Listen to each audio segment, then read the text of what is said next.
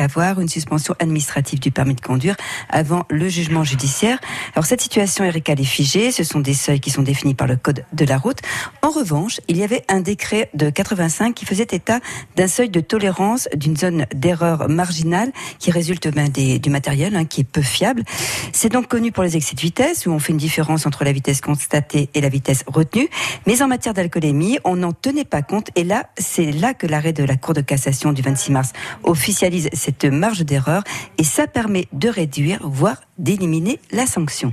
C'est devenu officiel avec cet arrêt de la Cour de cassation, dans la mesure où il fallait être euh, un spécialiste de la question. Hein. Nous, avocats spécialisés en droit routier, on soulevé nécessairement cette marge d'erreur de 8% en matière délictuelle, dès lors que c'était susceptible d'avoir une incidence sur la qualification juridique, et notamment de faire passer euh, des 0,25 en appliquant la marge d'erreur vous passez à 0,21 ou 0,22, 0,23 et donc vous n'êtes plus soumis, vous êtes relaxé. Et donc on pouvait passer de délictuel en contraventionnel. Donc voilà, actuellement, ce n'est plus une affaire de spécialiste, c'est une affaire qui est euh, devenue euh, officielle avec cet arrêt de la Cour de cassation, a soulevé déjà que le Conseil d'État, dans un arrêt de mars 2018, et on en est très fiers parce que ça vient de Grenoble et c'est une décision qui nous est chère, le Conseil d'État avait retenu cette marge d'appréciation pour apprécier si on devait suspendre administrativement ou pas le permis de conduire.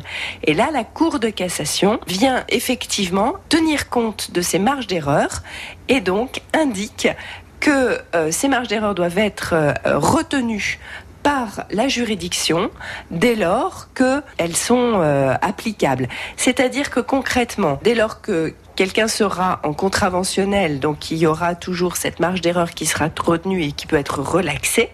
Et lorsqu'il est en, contra en délictuel pardon, à 0,42, en appliquant la marge de 8%, on est à 0,39. Et donc à partir de là, on est en contraventionnel, on n'est plus en délictuel. Donc voilà, ça vient uniformiser avant, euh, en plus, le magistrat avait la possibilité d'apprécier en fonction des éléments du dossier s'il retenait ou pas cette marge d'erreur. Là, c'est quelque chose qui doit s'imposer et qui s'imposera également aux magistrats. Voilà, Michel Giromac, spécialiste, on le rappelle, du droit routier. Alors, on rappelle hein, cet arrêt de la Cour de cassation du 26 mars 2019.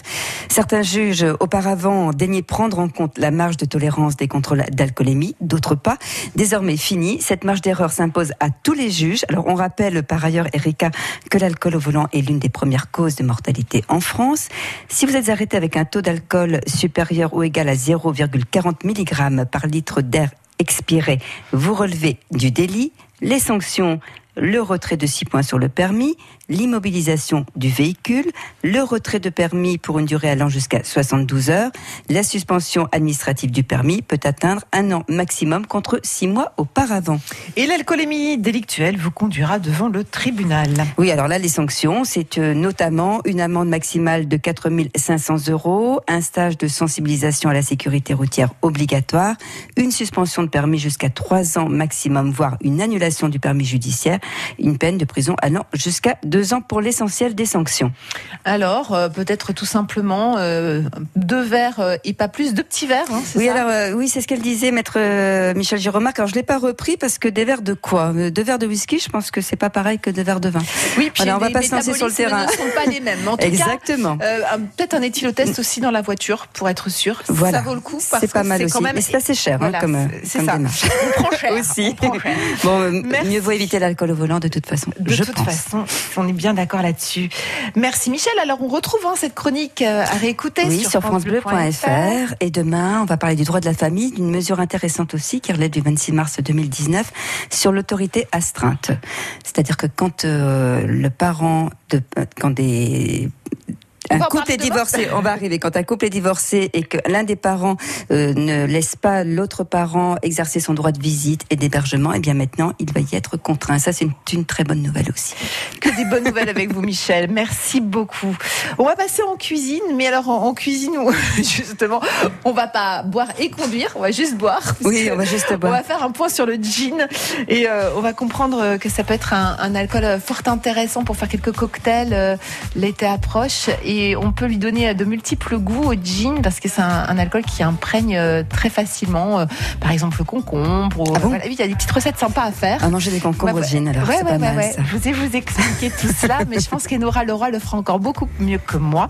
Son invité aussi qui est distillateur en Isère. On fait ça dans quelques petites minutes. Concombre et gin au menu. La vie en bleu avec Résidence Bien Vivre. Logement adapté pour seniors. Visitez notre résidence au Jardin du Pressoir à Condrieu ou retrouvez-nous sur résidencebienvivre.fr. La vie en bleu à retrouver sur francebleu.fr.